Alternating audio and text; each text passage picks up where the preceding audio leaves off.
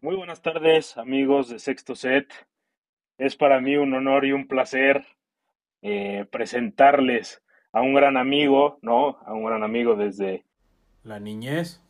Gran jugador de tenis, ¿no? Grandes, grandes partidos jugamos, ¿no? Ahí en de niños, ¿no? Y, y es un placer para mí tener un nuevo partner, ¿no? En este proyecto eh, que tanto nos ilusiona y que tanto queremos irle para adelante, ¿no?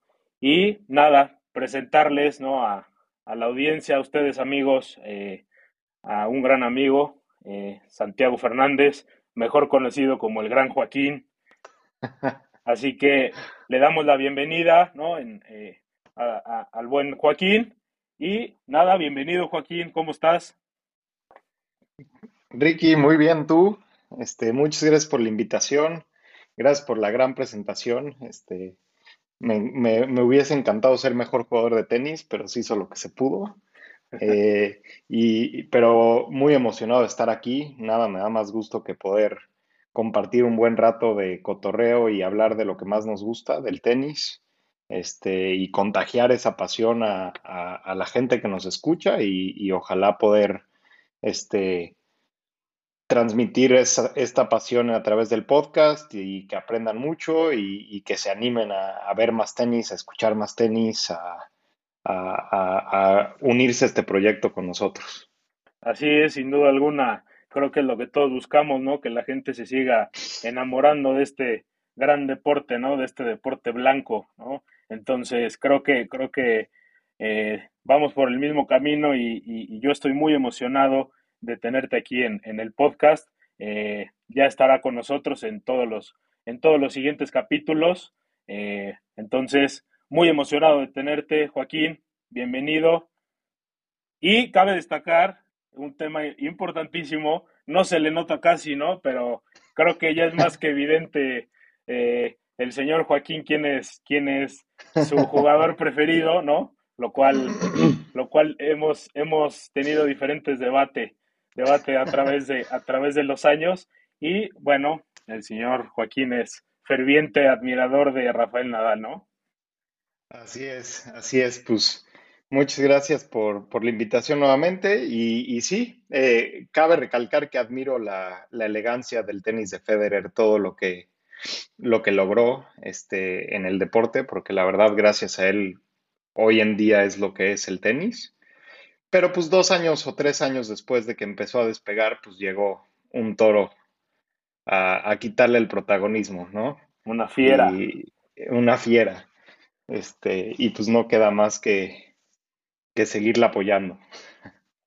Bienvenidos a Sexto Set.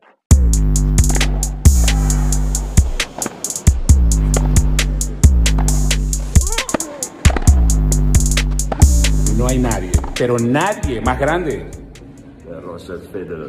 Así es, amigos y amigas, ya con la breve introducción del nuevo partner en este, en este podcast, pues vámonos directito con la información, ¿no crees, querido Joaquín? Estoy completamente de acuerdo que tenemos mucho de qué hablar. Exactamente. Y bueno, el primer tema que, que queremos traer a la mesa, ¿no? Con, con, con este reinicio, ¿no? De, de, más bien la, la primera aparición del año del señor Carlos Alcaraz, ¿no? Que estuvo allí desde, desde finales del año pasado eh, con el tema de la lesión, ¿no? No juega Australian Open, ¿no? Y regresa ahorita en el torneo de Argentina. Y bueno, eh, yo quiero traer a la mesa la siguiente pregunta, ¿no? Que es, a ver, conociendo que Carlos Alcaraz ya es una estrella sentada, ya ganó su primer grande, tuvo un 2022 de ensueño, ¿no? Yo quiero hacer la pregunta porque creo que a partir de aquí, eh, Novak Djokovic, ¿no? Y, y, y en, el, en, su, en su tenis prime que, que tiene hoy en día, ¿no? Y, y junto a Alcaraz, ¿no? Que sin duda alguna yo creo que es, es el único que, que, que ahora puede eh, vencer a Djokovic, ¿no? Que será un tema que, que vamos a traer. ¿Quién será en los siguientes años, ¿no? El siguiente gran rival de Alcaraz. Yo quiero traer esta pregunta a la mesa entonces, ¿quién será el siguiente gran rival de Carlos Alcaraz para el futuro del tenis? Pues digo, si traes esta pregunta, yo creo que ya debes de haber estudiado muy bien este, enfrentamientos y demás. Yo creo que para mí, en, a lo largo de los años hay dos importantes que me gustaría mencionar. Eh, el primero es Alexander Zverev, que desafortunadamente sufrió una lesión horrible en Roland Garros en la semifinal el año pasado y vamos a ver cómo se recupera de esa lesión, cómo regresa. Lo hemos visto titubeante ahorita en, en, estos dos torneos que ha jugado de su regreso. Pero otro que creo que va a ser su rival a vencer y ha sido su rival a vencer desde que jugaban Challengers, este, el Next Gen y todo, es este, Yannick Sinner. Para mí es mucho más completo Alcaraz, pero Yannick Sinner a mí se me figura un poco a Djokovic con sus movimientos en la cancha, con la altura que tiene, con la forma en la que se mueve, la flexibilidad. Obviamente, estamos hablando que para llegar a Djokovic le falta, es más, no creo que nunca lo alcance, ¿no? Pero se me, sí, sí, sí, pero se me, se me figura mucho su, su estilo de juego. Y pues una comparación entre ellos, pues los dos tienen siete títulos hoy en día, este, cada uno de ellos. Alcaraz tiene un 73.9% de, de efectividad en sus partidos, es decir, ganados contra perdidos, y, y tiene un 68.4%, están ahí muy cerca. Ahora, Sinner ya ha jugado casi 200 partidos, Alcaraz todavía no, apenas llega a los 150, entonces hay, todavía hay 50 partidos de diferencia donde se le puede caer o Alcaraz lo puede llevar a otro lado. Y también pensar que Alcaraz ha sido más exitoso en arcilla. Claro. ¿No? Lleva cinco títulos en arcilla, Sinner solo uno. Entonces ahí es donde empiezan a jugar todas esas variables este, que, que creo que va a ser una rivalidad muy interesante, como la que hemos tenido, por ejemplo, Djokovic-Nadal, ¿no? Donde Nadal, pues, es un especialista de arcilla, Djokovic de cancha dura, pero en arcilla también lo hacen excelente y, ahí es donde, donde se han dado con todo a lo largo de, de su carrera. Y sin duda alguna, a ver, también yo, excelente apunte porque sin duda alguna, yo creo también este, ahorita tocaré temas específicos de jugadores, pero trayendo lo que, o sea, teniendo lo, lo que tú traes a la mesa de, de Yannick Sinner, a ver, Alcaraz sin duda alguna eh, ha ganado torneos mucho más importantes, ¿no? La efectividad y, es importantísima desde luego, ¿no? Y Sinner ya trae un bagaje un poquito más, eh, más completo en el circuito, ¿no? Como bien mencionas. Ahora, Alcaraz trae ya Masters 1000 ganado, ya trae Grand Slam ganado, Sinner no lo trae, ¿no? Que creo que también, creo que también influye mucho, ¿no? A menos eh, de, que, de que opinen lo contrario, influye muchísimo también el que Sinner no le, no le han ayudado las lesiones, ¿no? Ya lo vimos el año pasado, se retiró de, de, de Roland Garros, ¿no? Y, y, y, se ha retirado de diferentes torneos, como ahora vuelve a pasar, ¿no? Ahorita que se vuelve a retirar en el último torneo de Marsella, entonces no la han acompañado. Entonces, no, no sé qué, qué opinión eh, tienes al respecto de, de, de, que sin duda alguna Alcaraz ha tenido eh, un, un, gran, un año explosivo el año pasado, ¿no? Y Sinner no ha tenido un año explosivo, que si bien tienen los mismos torneos ganados, a ver, la envergadura de torneos no es la misma, ¿no? Como, como ya lo mencionábamos. Claro. No, estoy completamente de acuerdo. O sea, estamos hablando que esos siete torneos de Carlos Alcaraz 3 son de torneos grandes. Uno es Grand Slam, US Open y dos son Masters 1000. Y tampoco tuvo la oportunidad Alcaraz de competir en, la, en los ATP Finals el año pasado eh, por la lesión este, que traía. Y también lo retiró del Masters 1000 de París. Entonces, no sabemos qué hubiera pasado ahí, porque como vimos, a pesar de una lesión, ahora regresa y gana el, el ATP 250 de Córdoba y y pierde la final de Río contra Cameron Norrie con una lesión, apenas pudiendo caminar, y aún así Cameron Norrie parecía que estaba jugando contra alguien que, que, estaba corriendo para todos lados de la cancha. Entonces, yo creo que hoy en día es muy prematura esa comparación, pero al mismo tiempo, Alcaraz despegó en un claro. año. Sinner lleva cuatro años en el circuito Y, y en esos cuatro años ha demostrado dotes de grandeza. Le ha jugado al tú por tú a Nadal en, en Roland Garros, este, eh, le ha ganado a grandes, a top ten este, y demás, pero no, no ha llegado a esos títulos, como dices. Las lesiones le han afectado mucho, pero yo creo que rival para mí contra Alcaraz es Djokovic, pero para comparar eh, en un largo plazo, porque Djokovic esperemos que tenga muchos años más, pero le quedan unos cuatro o cinco años en el futuro, yo veo a Sinner y más, más que por los títulos, por los enfrentamientos entre ellos. Claro. Ahí es donde ha demostrado Sinner estar a la paz de, Alca de, sí, Y vaya, sin duda alguna, eh, y ya nos dieron un, un, preview, ¿no? De lo que va a ser el futuro entre Sinner y Alcaraz. A ver, el G2G es 2-2, ¿no? Que partido espectacular US Open 2022. A ver, dejemos, dejemos de buscar, ¿no? Lo hablábamos en un episodio, dejemos de buscar cuál fue el mejor partido del año pasado. Sin duda alguna fue Sinner Alcaraz. O sea, eh, eh, el, el, grado de intensidad, ¿no? De, de, de, la forma de jugar de los dos eh, es espectacular, ¿no? O sea, sin duda alguna, ya no es ese tenis en el cual se trabajaban mucho más los puntos, ¿no? Hoy el tenis es mucho más explosivo y se ve con estos dos jugadores. Entonces, sin duda alguna, el head-to-head ya nos está dando un, una, una, eh, una botanita, ¿no? De lo que va a ser el futuro. Yo comparto, ¿no? En el cual Sinner va a ser eh, uno de los futuros grandes rivales de Alcaraz. Nos falta ver ese, ese eh, pasito para adelante de Sinner, como bien marcas, ¿no? Yo estoy completamente de acuerdo, pero lo que nos da el sabor de boca que nos deja con, por el estilo de juego, como bien mencionas, los torneos ganados, eh, el dominio que tiene en cancha dura, ¿no? Con sus rivales, eh, creo que es muy importante, ¿no? Entonces eso, pues yo comparto en que Sinner va a ser una, una figura, ¿no? La cual va a ser eh, el gran rival de Alcaraz en, en, en los próximos años, ¿no?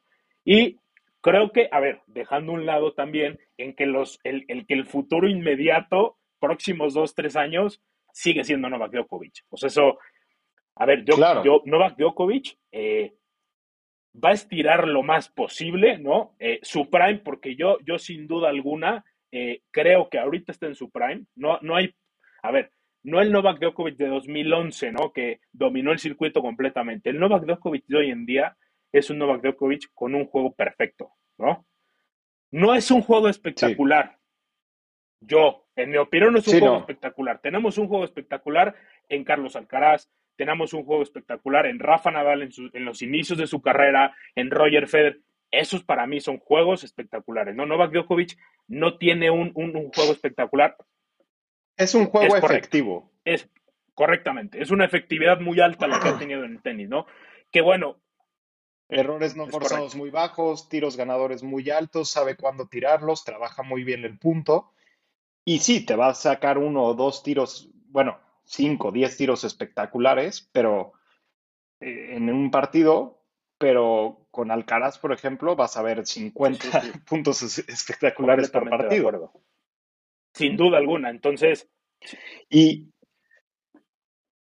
algo que me gustaría agregar ahí de esa comparativa que decimos, bueno, Alcaraz está despegando mucho más rápido que Sinner. Bueno, también despegó más rápido que Djokovic y Nadal. Sí, sí, sí, sí.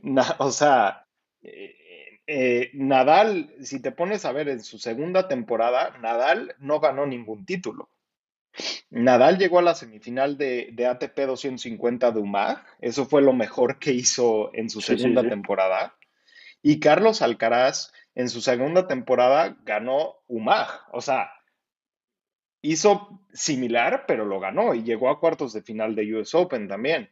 Y en su tercera temporada ya estás hablando que ganó dos ATP 500, Río de Janeiro y Barcelona, ganó Miami Masters y Madrid Masters, que son este Masters 1000, y gana el US Open en su tercera temporada como profesional. Y eso quitando que en su primera temporada solo jugó un partido ATP, los demás, los demás fueron challengers.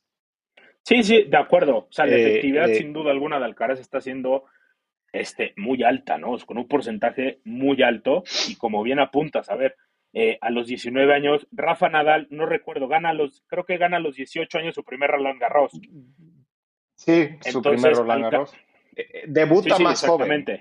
Entonces, Alcaraz. Alcaraz. gana su primer, su primer torneo grande a los 19 años, ¿no? Que gana US Open 2022. Esa es una comparativa. Federer lo gana, no recuerdo si fue 23 o 24 años Wimbledon 2003, pero, pero sí, como bien apuntas, creo que ese es un dato muy importante porque Alcaraz le quedan mucho más eh, años efectivos de tenis, ¿no? Y eh, eh, ahorita la competición que tiene, pues es altísima. Ahora, tocando el punto de Novak Djokovic, Alcaraz, yo, yo quiero ver un Alcaraz Djokovic ahorita en el prime de Djokovic. Porque, ojo, el enfrentamiento de Madrid del año pasado, ¿no? Que lo gana en semifinales, torneo espectacular de Carlos Alcaraz, a cual le gana la finales Berev, semis a Djokovic, cuartos a Nadal. Saca Nadal. Entonces, yo quiero ver un partido Alcaraz-Djokovic hoy en día, en el prime de los dos, ¿no?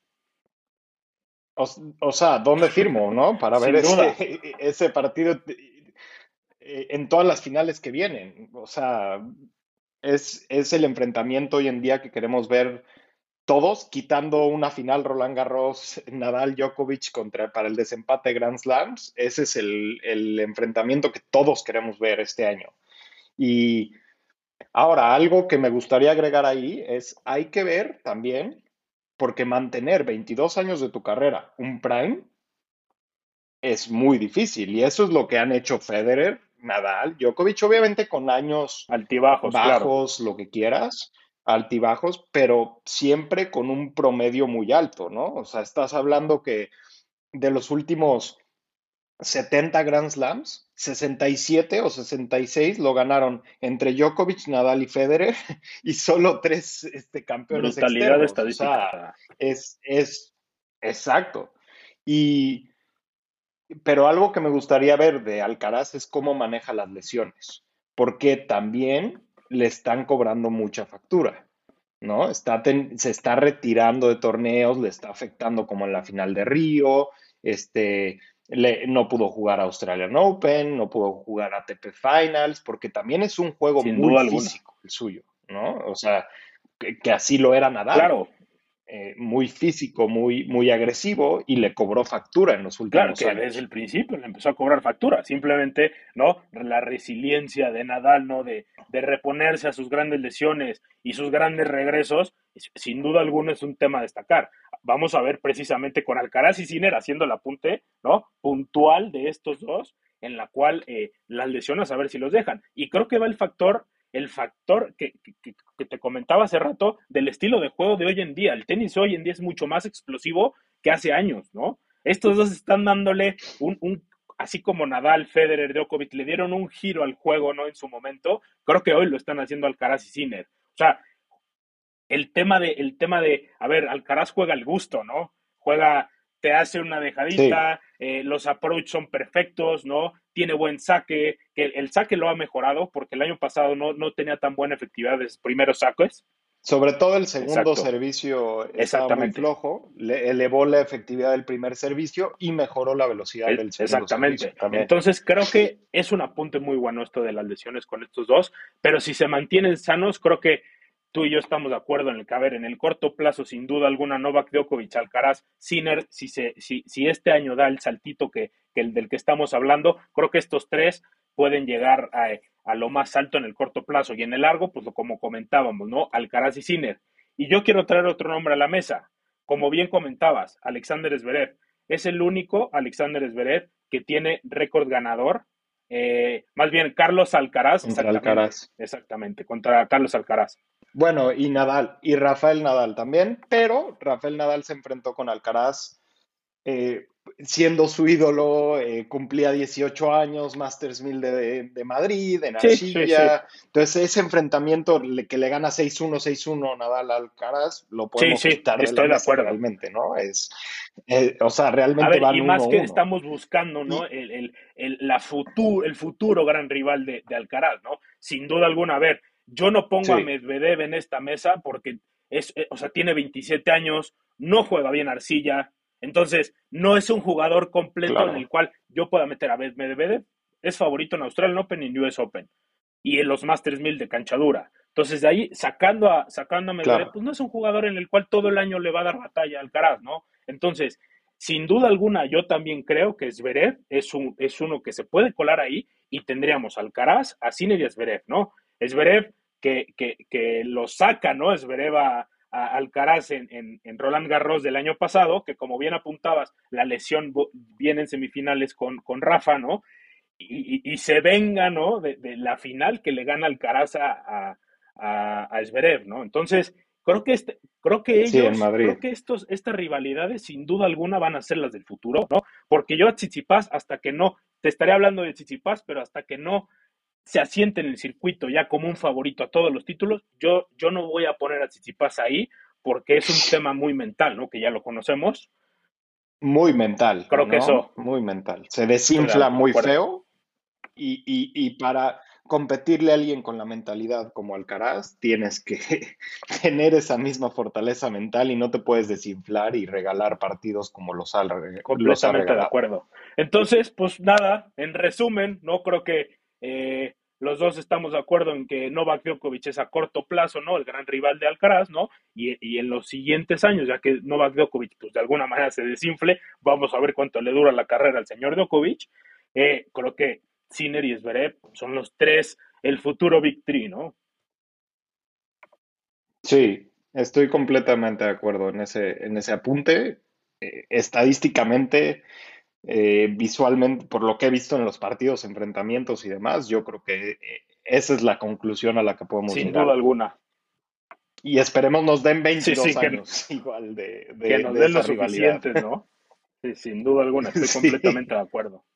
Así que bueno, eh, nos vamos derechito, señor Joaquín, con los, las noticias de los torneos que tuvimos esta semana. Dígame, señor Joaquín, ¿quiénes dominaron el circuito en estos torneos en Río, Doha y Marsella?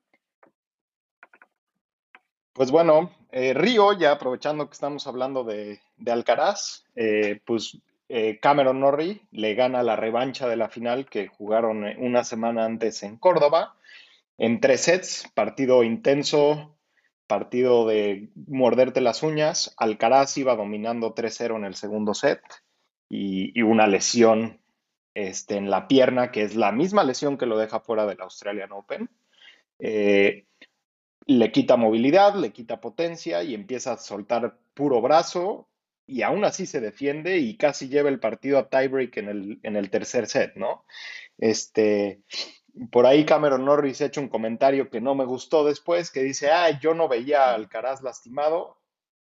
Todo mundo lo veía lastimado, estaba caminando, no estaba haciendo esfuerzos este, fuertes y, y, aún así logra sacar unas bolas que dices, ¿de dónde salió Sin ese duda tiro? ¿no? es más que evidente que Alcaraz, a ver, en el último set, ya a finales del segundo set, mediados del segundo set, ya no estaba en condiciones. A ver, Alcaraz no, es, no te puede mentir por su estilo de juego, creo que no te puede mentir una lesión, ¿no? Porque el juego explosivo que tiene espectacular, en el cual te, no te deja una sola bola por muerta, conocemos la mentalidad, claro, Una. conocemos la mentalidad de este señor.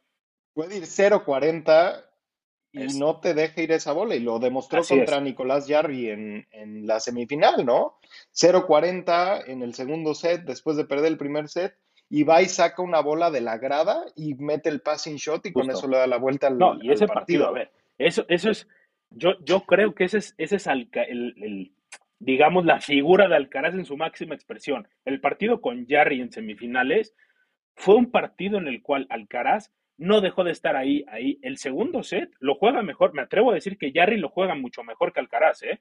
O sea, mucho más efectivo, Sí. Alcaraz estuvo con muchos errores no forzados. La verdad es que es, ese tema de Alcaraz, ese chip que creo que le falta a muchos tenistas de la APT, por eso ya es un jugador asentado y es un jugador con un futuro eh, espectacular, ¿no? Que se le va a ver un futuro espectacular. ¿Por qué? Porque Alcaraz te va, está ahí, está ahí, está ahí, como lo fue con Jarry, y de repente con Jarry lo fue trabajando, trabajando, trabajando, Jarry se cansa, ¿no? El tema físico no le ayudó, entonces Alcaraz mete tercera, vámonos, en tres sets, ¿no? Que sí, que es muy similar lo- a lo que hacen Djokovic y Nadal, ¿no? Estar Sí, sí. presentes todo el tiempo, todo el tiempo. Nunca te dejan de meter presión, nunca, nunca, nunca, nunca. Te cansas y, tanto físicamente como mentalmente y de repente te dan la vuelta.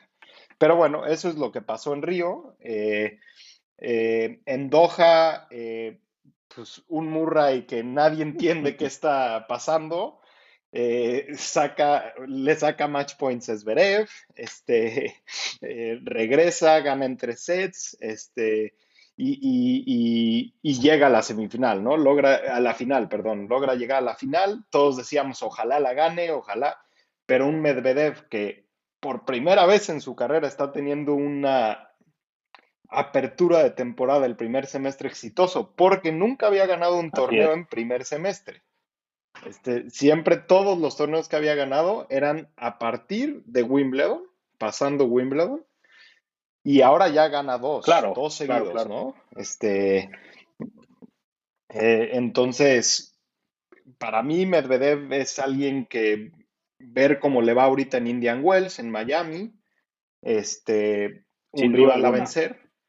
Eh, y gana en dos sets, ¿no? Ni, ni, siquiera le dio oportunidad a Murray, que casi saca una de las suyas en el segundo set, este, como que quería regresar y romperle de vuelta a Medvedev, pero pues no, este Medvedev con su super saque no lo, no lo permite hacer, ¿no? Claro. Y por último, en Marsella, eh, Jubi. Oye, espérame, yo quiero hacer el apunte, ¿no? De, Doha, ¿no? Como bien decías de, de, Medvedev que gana Murray. A ver, Murray, de todos los partidos que viene jugando desde Australia, ha agotado o sea, los sets jugados, ¿no? En Australian Open jugó los cinco sets con Berretini, los cinco sets con Kokinakis y ya después salen cuatro con, con Agut, ¿no? Y en este torneo todas las rondas las pasa con tres sets, ¿no? O sea, tres sets, sí. Con una cadera biónica, con una cadera de metal. Entonces, Murray a mí me da muchísimo gusto. Yo creo que es de los jugadores con más talento que ha tenido la ATP, sin duda, porque es un jugador muy completo, pero la suerte no le ayudó, ¿no? En toda su carrera no tuvo esa efectividad en finales que, se necesitaba.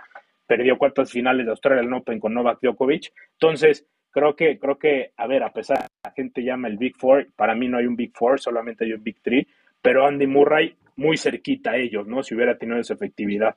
Y yo creo que le llaman un Big Four por, porque siempre ha estado ahí, ¿no? Siempre estuvo presente, siempre era el nombre, eh, el nombre a mencionar en las semifinales, ¿no? O sea, siempre era Federer, Nadal, Djokovic, Murray, ¿no? Siempre eh, llegaba a las, eliminaba uno, llegaba a la final, la perdía y demás, pero lo que está haciendo este año con la cadera es impresionante. Vamos a ver cuánto le dura, porque por lo mismo que tú dices, el nuevo estilo de juego, el nuevo chip de estilo de juego que estamos viendo agresivo, él no lo trae. Sus golpes no son agresivos, él construye el punto. Y a veces ahí es donde le está cobrando factura a los partidos. Claro.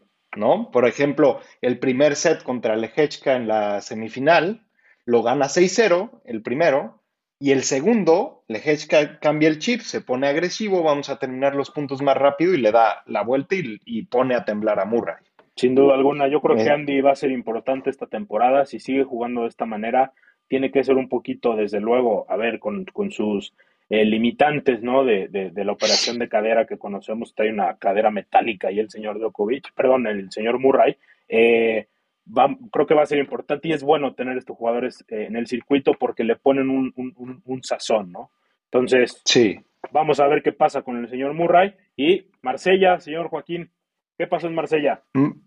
Marsella, pues, este, unas sorpresas, este, este jovencito francés, eh, Fitz o Fields, eh, Arthur Fields, que llega a la semifinal, que esté demostrando un tenis muy efectivo, muy bonito, este, ya lleva dos o tres torneos, juega muy bien. Y, bueno, un, un Hubert Hurkacz, que ya sabemos su, su, estilo de juego, este, ya ha estado en cerca dentro del top 10, sale. Muy este, incómodo, ¿no? Su juego. Muy incómodo su juego, sí, muy incómodo. Saque muy, muy rápido el primer servicio, muy buenas manos en la red, eh, muy buen revés. Es muy difícil hacerle un approach al revés, ¿no? Se me asimila al revés de Djokovic cuando está apresurado para hacer passing shots con el revés. Yo, este, y pues lo gana, lo gana, pues para mi gusto la final la gana fácil. Sí, sí, a Benjamin Bonzi, ¿no? También otro, ah. otro local, ¿no? Sí, otro local que pues, a veces te da un buen torneo así y ya. Sí, vaya a mencionar que, desde luego, a ver, a pesar, estuvo ahí Dimitrov, estuvo Hurkacz, vaya, hubieron jugadores buenos, pero eh, es un 2.50, ¿no? No olvidemos que el torneo reparte 250 puntos. Y bueno, ahí Hurkacz, yo debo apuntar, porque es mi deber apuntar que yo a Hubert Hurkacz no le tengo, no me gusta nada ese señor, porque fue el último que jugó con el señor Roger Federer en Wimbledon que el último set de, de Roger Federer se va con un 6-0. Esto me da pena sacarlo a la mesa, pero bueno, es una realidad. Y yo al señor Hurkacz, sin duda alguna, porque no, vaya, buen tenis, ¿no? Está ahí picoteando con los grandes, ¿no? En, el top 20, como bien apuntas, pero no le veo, ¿no? Cómo pueda, cómo pueda seguir. Simplemente fue un rival muy incómodo para el señor Federer, ¿no? Pero bueno. Y en general es un rival muy incómodo que no te quieres encontrar en una cuarta ronda o octavos eh, de final en un grande, por ejemplo, en un Grand Slam, ¿no? Porque te puede sacar un, muy buen partido, puede estar de buenas y te elimina. pero al final yo creo que de ahí no va a pasar. Como decimos, es un rival sumamente incómodo, ¿no? Entonces, creo que, creo que este, eso es un tema muy importante. Pues señores y señoras, ahí sí estuvieron los apuntes, ¿no? en los torneos que, que se desarrollaron la semana pasada. Así es, pues bueno, creo que eh, tenemos en uno de los temas, ¿no? En este episodio, eh, como ya lo hicimos con, el circuito masculino, ¿no? Con la, con la ATP, con, el señor Carlos Alcaraz, que sin duda alguna va a ser el, el, futuro del tenis, ¿no? Que ya es una realidad para el futuro del tenis. Creo que ahora toca hablar de las, de las señoritas, ¿no? Del circuito femenino WTA. Y bueno, aquí sin duda alguna creo que no hay discusión alguna. Creo que si viene alguien a decirnos quién es eh, la futura gran estrella, que ya es la estrella ¿no? del, circuito WTA, tiene nombre y apellido, y es la señorita Iga Sviatek o Sviontek, ¿no? según como, como le quieran buen polaco, buen polaco. Excelente polaco traigo aquí. Entonces, la señorita de 21 años que domina de arriba abajo el circuito, ¿no? Con dos, tres eh, ratos malos, ¿no? Que ha tenido en la pista, ¿no? Y en la, cancha y que sus, y que sus, sus rivales han, han, han ido a más, ¿no?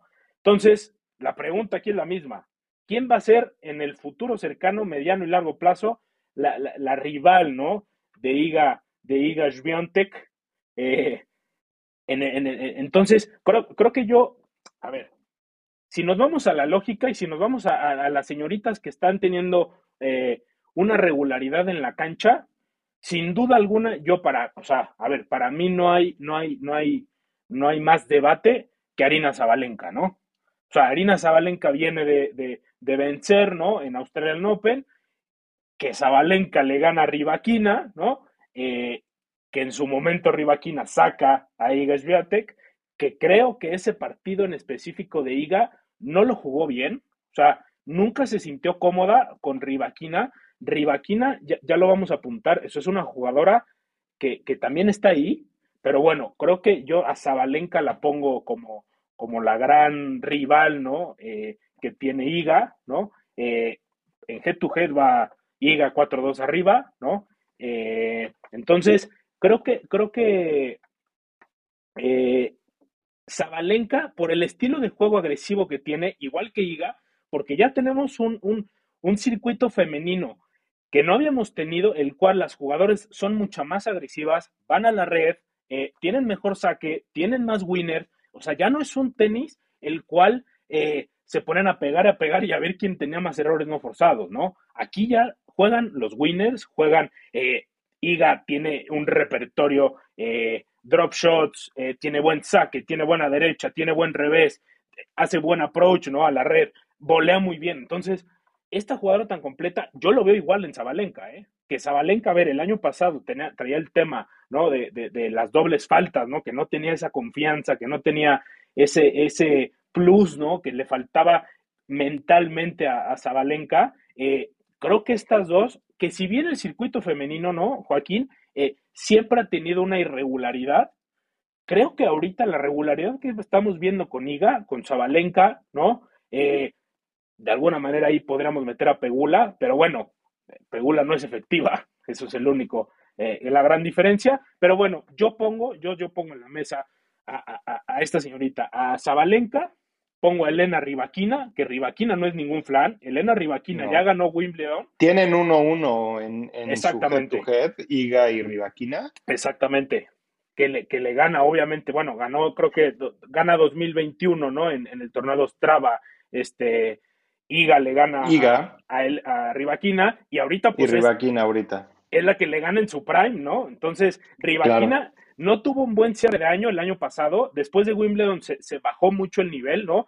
Pero ahorita regresa top. Y, y, volvemos a lo mismo, ¿no? Zabalenka juega la final con Rivaquina, ¿no? Entonces, estas tres jugadoras para mí son el futuro del tenis eh, femenino, ¿no? Y, yo, yo, yo metería Pegula, pero más bien no la meto por el tema de la edad, ¿no? Que tiene 29 años. Claro, empieza mucho más grande por el tema de la lesión que tuvo, este, que ya está en su familia le decían retírate, ¿no? Sí, sí, sí, pues falta no le hace. Exactamente.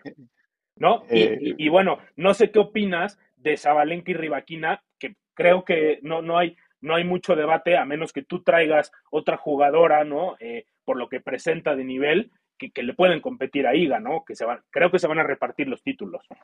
Yo creo que hoy en día, con lo que vimos el año pasado, Rivaquina y Zabalenka son, son las que le podrían, que podrían poner a temblar a Iga en los torneos cuando se, encuentran. Este, pero me gustaría poner ahí sobre la mesa también a Paula Badosa. Eh, es una jugadora muy agresiva, sumamente agresiva. Las lesiones la han los últimos seis, siete meses la han mantenido fuera de las canchas. Y, mientras sepa manejar bien el, tema mental, el tema de, las lesiones, recuperarse de una lesión, perdí un partido importante, como por ejemplo le fue la defensa de Indian Wells el año pasado, eh, que de ahí se va para abajo.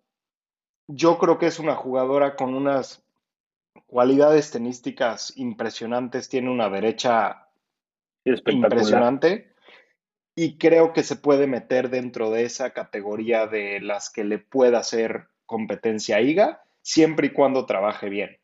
Pero eso es una, un, supongamos que, maneja bien las lesiones y, maneja bien el tema mental y, el tema este, eh, físico, ¿no? Pero Rivaquina y Zabalenka para mí son las que la van a poner a temblar, son las que la van a poner nerviosa cuando se enfrente contra ellas. Eh, pero que Iga no se sigue encontrando a Kreshikova en torneos, en, torneos a futuro, porque ya le trae agarrada la medida a Kreshikova, sobre todo en, instancias importantes. Así es. Eh, entonces, quitando ese factor, pues son las. Eh, Kreshikova es la que le puede abrir las puertas a, a Zabalenka, sin descartar que Kreshikova fue la que sacó a Zabalenka en, en Dubái. Ya lo platicaremos ahorita, ¿no? Y, estoy completamente de acuerdo.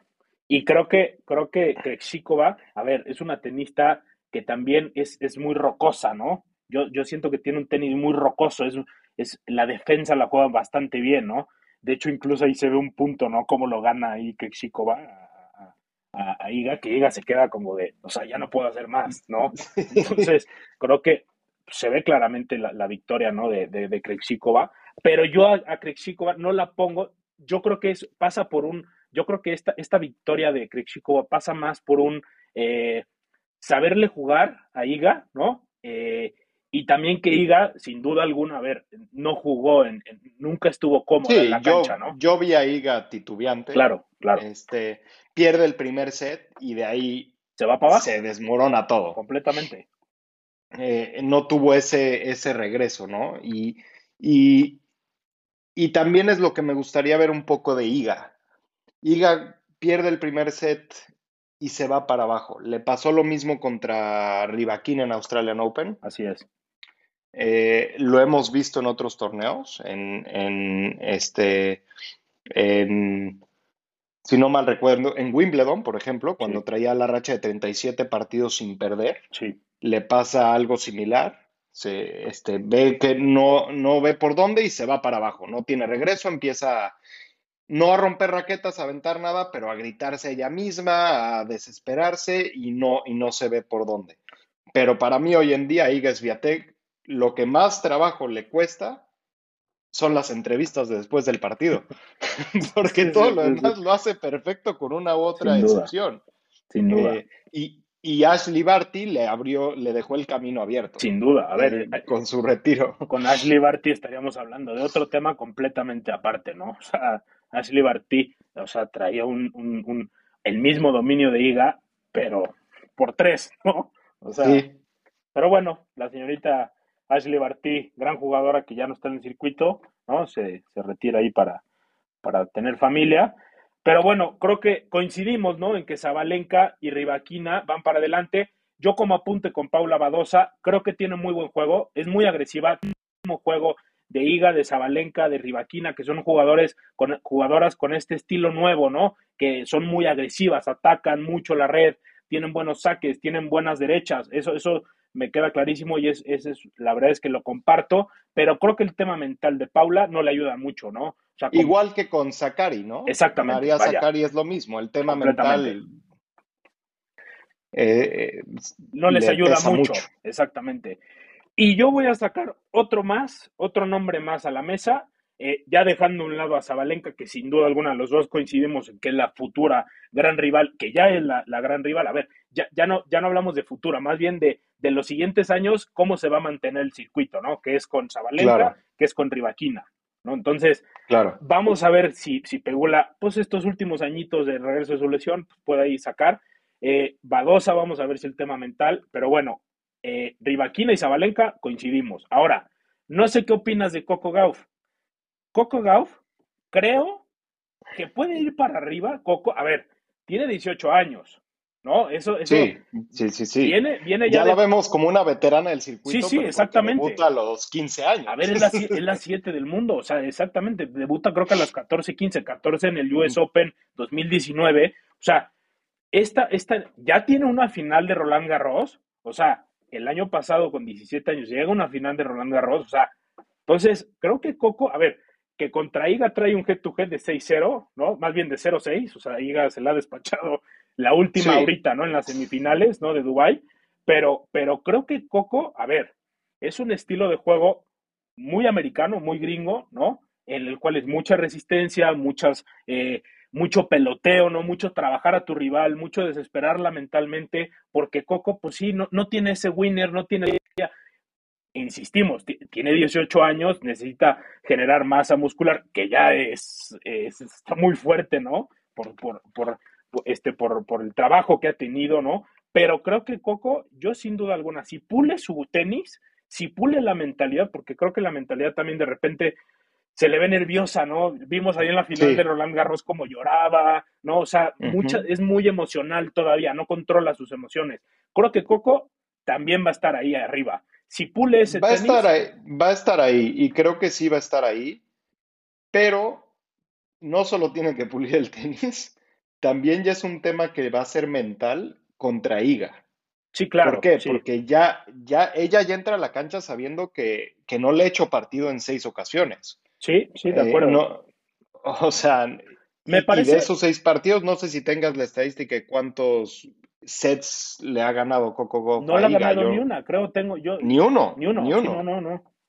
O sea, sí, sí, completamente de acuerdo. O sea, pasa por un tema muy mental, ¿no? Que esperemos le dé vuelta, ¿no? O sea, sin duda alguna, eh, Coco, pues, y el tema aquí, pues es que como bien apuntas, no se ve ningún partido que le haya jugado como para competir, para ganarle. O sea, en la final de Roland Garros, ¿qué fue? ¿6-0, 6-3? ¿O 6-1, 6-3? Por ahí, ¿no? O sea, eh, Ahorita me, te confirmo. Me parece que fue por ahí 6-0, 6-3. O sea, que, que, empezó el segundo set, Coco un poquito más agresiva, Iga, sin duda alguna, después del 6-0 se relaja, ¿no? 6-0, 6-1, ahorita me confirmas. 6-0, 6-1, el segundo set se relaja completamente Iga, ¿no?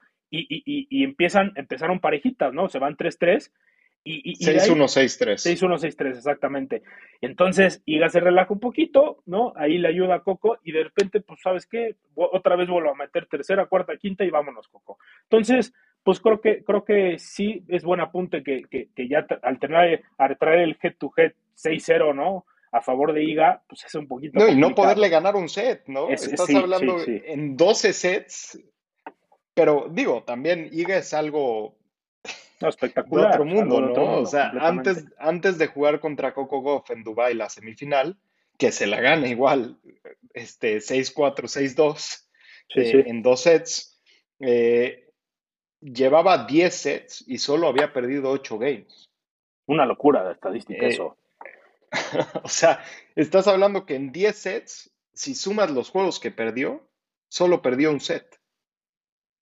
¿No? No, Eh, es, Te digo, o sea, a ver, no hay dominio, no hay, no hay, no hay un récord. A ver, ok, Serena, ese dominio, pues obviamente, ¿no? Pero, pero es que ahorita por el estilo de juego, o sea, eh, a ver, si traemos a Serena al, los- al juego de, de hoy en día, ¿no? Creo que también hubiera batallado muchísimo Serena con estas jugadoras que ya traen un, un tenis mucho más eh, agresivo.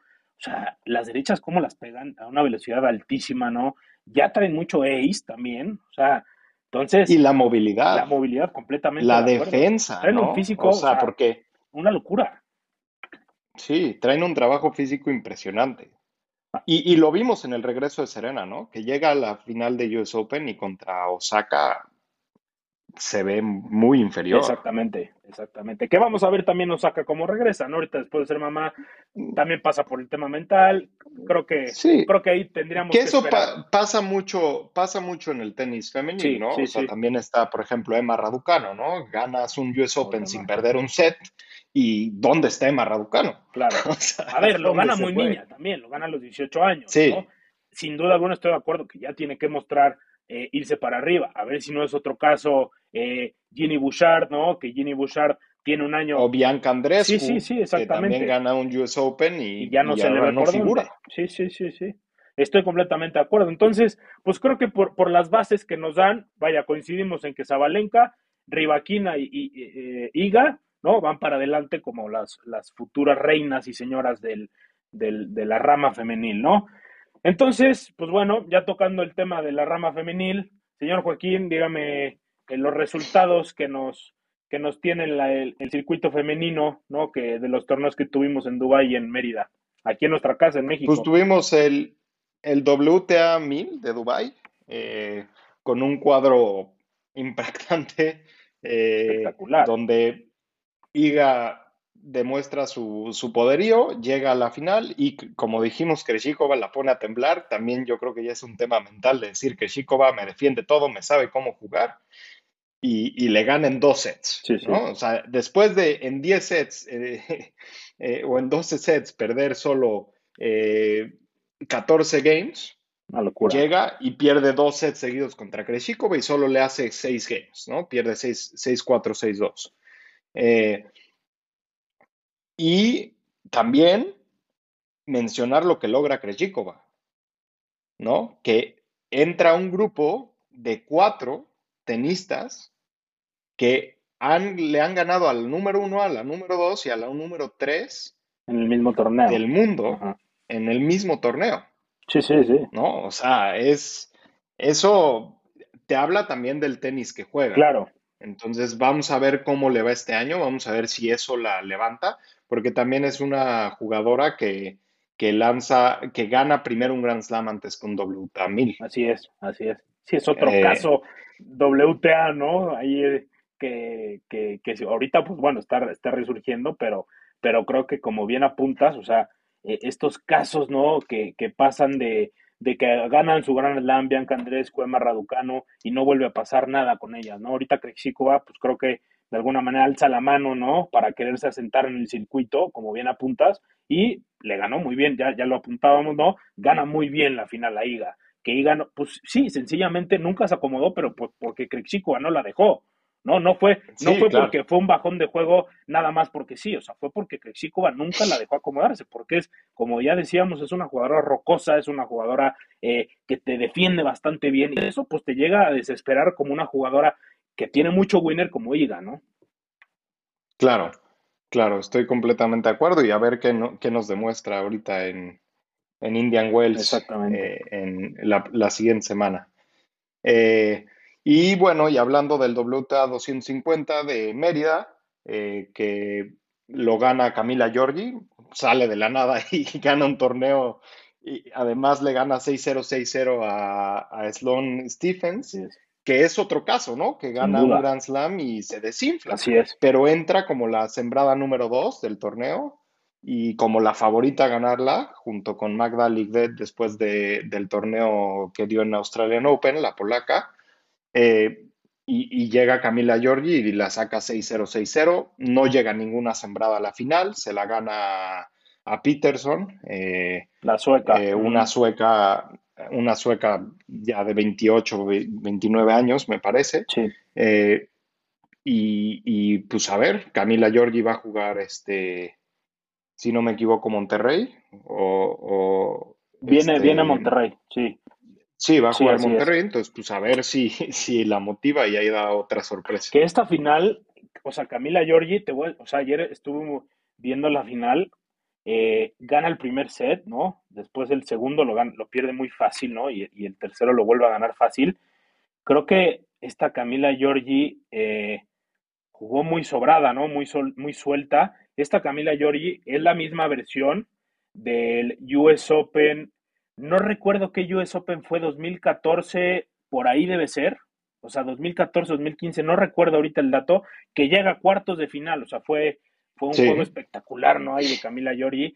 Y sí, es, un, es una jugadora que está rellenando el circuito, está en torneos, está en torneos, te pasa dos, tres, cuatro rondas, pero de ahí no pasa, ¿no? Entonces, creo que Sí, es claro. bueno, ¿no? Que, que, que esta jugadora, pues vaya, de, de, un saltito para adelante. A mí, la verdad es que me gustó mucho la final de ayer, me entretuvo bastante, ¿no? Y sobre todo Sí. hacer mención, ¿no? Del torneo aquí que se desarrolló en, En México, México, ¿no? ¿no? Exactamente. Este torneo es el que, es el que doble, eh, Guadalajara, ¿no? Tenía el año pasado 250, pero lo mandan ahorita a Mérida para cubrir la, el WTA 1000, ¿no? De Guadalajara. Entonces, Claro. este, creo que es un, es un, es un gran eh, hacer mención, ¿no? Y felicitar desde luego a, la- a las organizaciones de México, ¿no? Que nos sigan trayendo tenis, que nos sigan trayendo muy buen tenis, ¿no? Digo, este es 250, pero bueno, no nos podemos quejar. El año pasado tuvimos WTA 1000. Vamos a ver si este año repite. Guadalajara están en temas de negociaciones, pero creo que es un buen apunte, ¿no? Mérida, Mérida. Y las finales también. Exactamente. Bueno, que estuvo Las WTA 2021. Finals estuvieron en Guadalajara. Así es. Entonces creo que es un acierto, ¿no? Que estamos teniendo en México. Ahorita se nos están, estamos eh, de lleno, ¿no? En, en, en el, el tenis en México, ¿no? Ahorita se termina Mérida, pero bueno, viene, viene Monterrey, ¿no? Otro 250 y viene también eh, Acapulco, ¿no? Entonces, digo, ahí hablando del de, de tema de mexicanos, ¿no? Eh, en, en Mérida pierde, ¿no? La señorita Fernanda Contreras, que es nuestra mejor representante, ¿no? En WTA que hay, que hay en este momento, la mejor mexicana sembrada. Eh, pierde con Alicia Parks, ¿no? En Mérida, que Alicia Parks es una...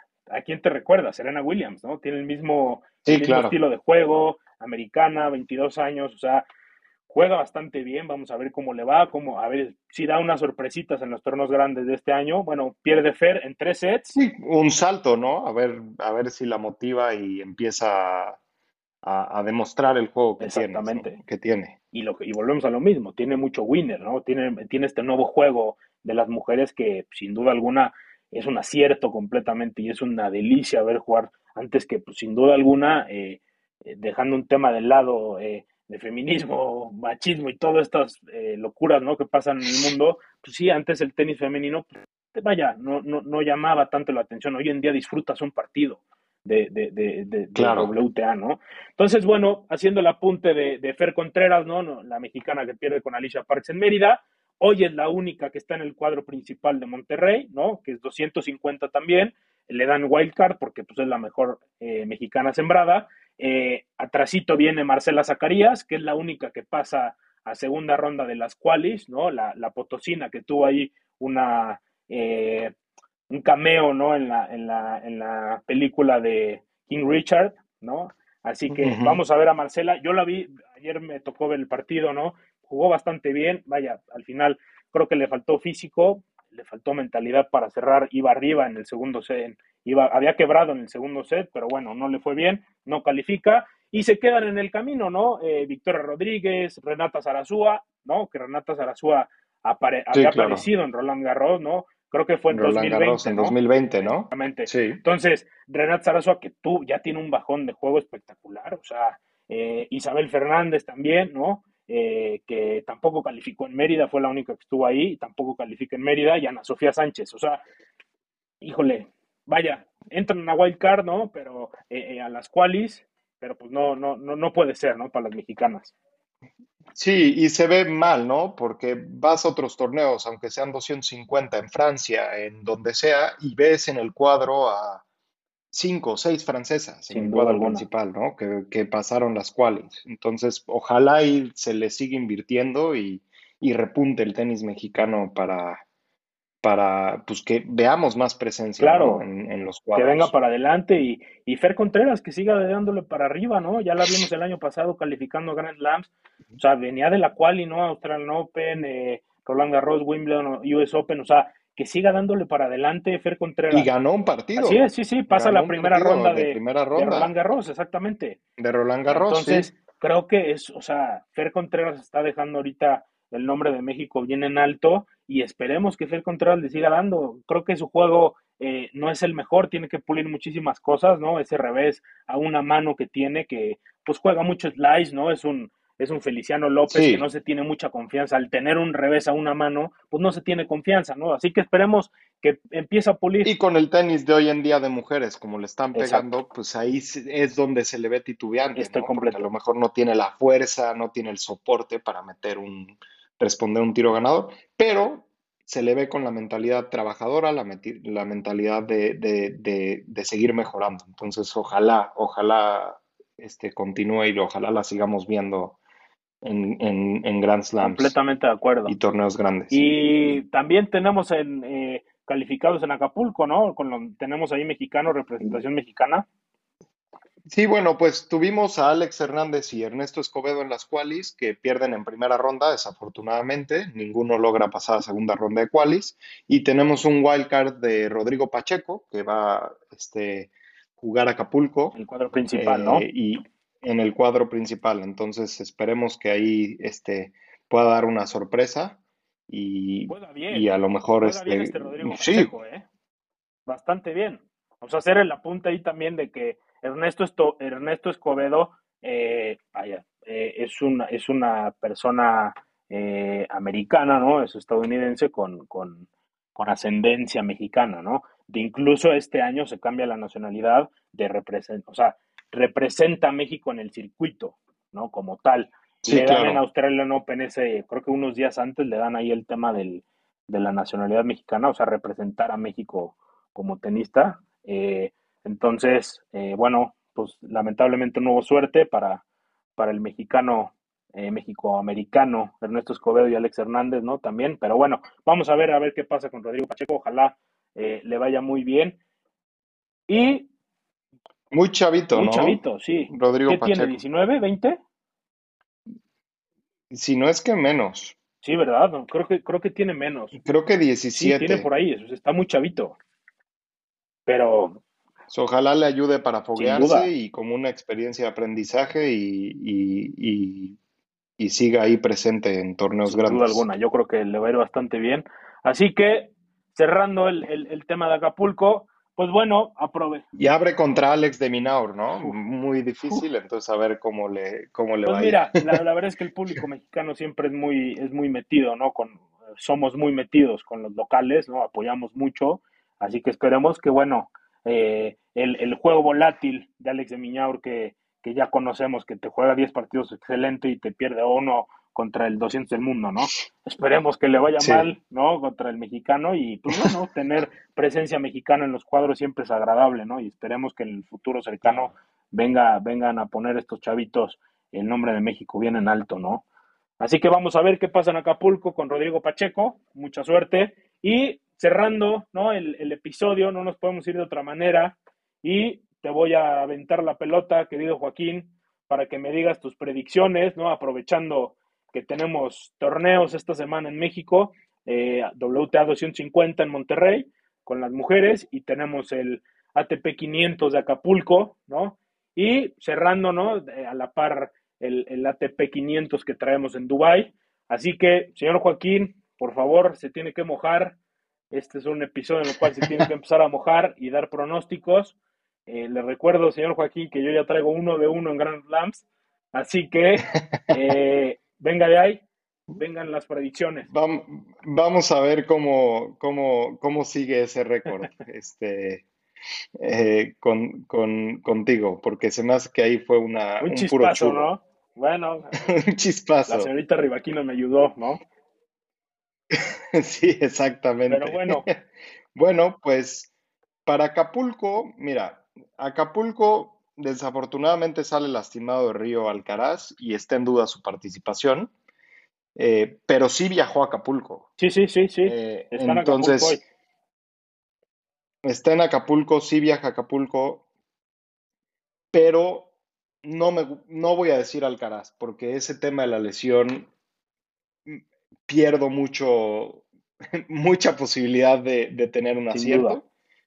Eh, entonces, teniendo a Casper Ruth, Taylor Fritz y Holger Rune, eh, yo me voy a ir con, con Taylor Fritz. Muy bien, pues muy bien. Aquí vamos a tener diferentes opiniones. Yo, igual que tú, si, no, si Alcaraz hubiera estado al 100, creo que Alcaraz se hubiera ahorrado, ¿no? El jugar a Argentina.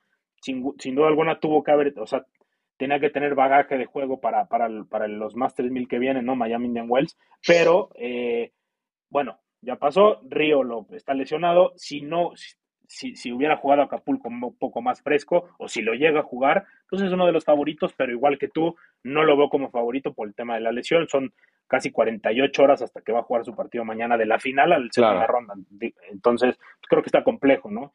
Igual que tú, no, no, me voy a ir por Alcaraz, yo voy, a ir por el señor Casper Ruth, creo que el noruego puede dar un, un saltito y ganar este año en Acapulco, Taylor Fritz es uno de los fuertes, igual que Holger Rune, pero creo que el noruego, eh, vámonos para adelante con el señor Casper Ruth, tú traes a Fritz, yo Pues ojalá se enfrenten en la final. Sí, sí, están en los cuadros, ¿no? Y allá haya un duelo de, de, desempate, ¿no? Y, y un gusto ver ese cuadro en Acapulco, ¿no? Con unos jugadores impactantes. Viene Mateo Berrettini, viene este Holger Run, viene Taylor Fritz, este, viene eh, pues, Alcaraz, eh, Frances Tiafo. A ver, a ver qué tal está el torneo, va a estar bueno y, ya me urge ponerme a ver los partidos. Sin duda alguna, ya va a empezar Acapulco, así que pues vengan ahí con, con esas predicciones que traemos. En Dubái, señor Joaquín, ¿quién viene en Dubái? En Dubái, Híjole, esa está, está difícil, está dura, pero me voy a ir por Novak Djokovic. Creo que aquí no hay, aquí no hay ni que apuntar más. El señor Novak Djokovic está en su prime, ya lo mencionábamos. Eh, no sabemos si metió en su lesión o no en Australian Open, pero bueno, ese es otro tema eh, que tocaremos en, en, episodios siguientes. Pero el señor Djokovic, sin duda alguna, es el favorito a Dubai. No hay quien se vea, ¿no? si llega tener un partido en el cual él va, tenga un bajón de nivel y el otro juegue el mejor partido de su vida, pues bueno, no hablaremos de un Djokovic campeón, pero sin duda alguna creo que aquí no hay, no hay quien le juegue en contra hoy en día al señor Djokovic, así que traemos lo mismo, señor Joaquín, y cerremos, por favor, con eh, quién va a ganar el WTA de Monterrey. Si quieres, yo en este me voy primero. Yo traigo, eh, por lo que viene presentando, ¿no? Calle en semifinales ahorita en, en Dubai. Eh, creo que yo me voy, no creo, me voy a ir con la señorita Caroline García, que gana el... el y creo que coincidimos creo Que no hay... yo, yo también. No hay, no, no hay discusión. A ver si Camila Giorgi no hace de las suyas. Sí. Viene con confianza, ¿no? Entonces, vamos a ver. Creo que Caroline García pues ya dio un saltote el año pasado. Así que la verdad es que no vemos en este, en este sin duda alguna, no vemos eh, quien, pueda dar una sorpresa como tal, ¿no? Yo, yo tampoco veo claro, y más al ser un torneo de 150, ¿no? Que pues vienen pocas jugadores de renombre, ¿no? Vienen eh, bien ahí también por Monterrey, que, que, sigue, ¿no? Con el torneo de 250. Había estado viniendo claro. Gurusa, ¿no? Habían traído buenos jugadores, pero bueno, aquí la, la cabeza de serie es la señorita Caroline García, que viene presentando un tenis excelente, ¿no? Excelso. Entonces, vamos a ver qué pasa con Caroline García. Así que ahora sí que nos vamos a ver las caras en Acapulco, ahí vamos a desempatar. esperemos, esperemos que el señor Casper Ruth me ayude un poquito, ¿no? Esperemos, esperemos. Ahí, ahí estaremos platicando a ver quién, quién acertó. Y, y hablar también de la desafortunada baja de Murray de Dubái, sí, ¿no? sí, sí, También, por como venía, pues nos pudo haber dado unos buenos sin duda alguna. Pero bueno, realmente ya hablaremos del señor Murray en los siguientes episodios. Así que, pues nada, señores y señoras, eh, les agradecemos como siempre por escuchar este podcast. Tenemos buen, tenemos buenos, buen partner, ¿no? Para los futuros episodios, sin duda alguna.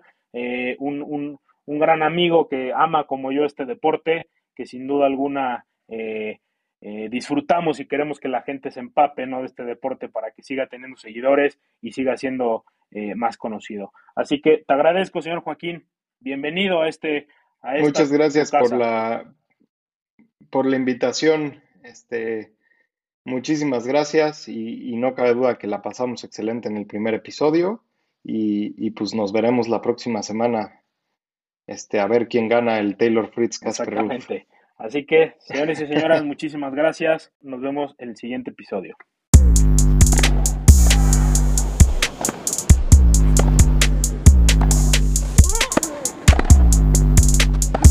No hay nadie, pero nadie más grande.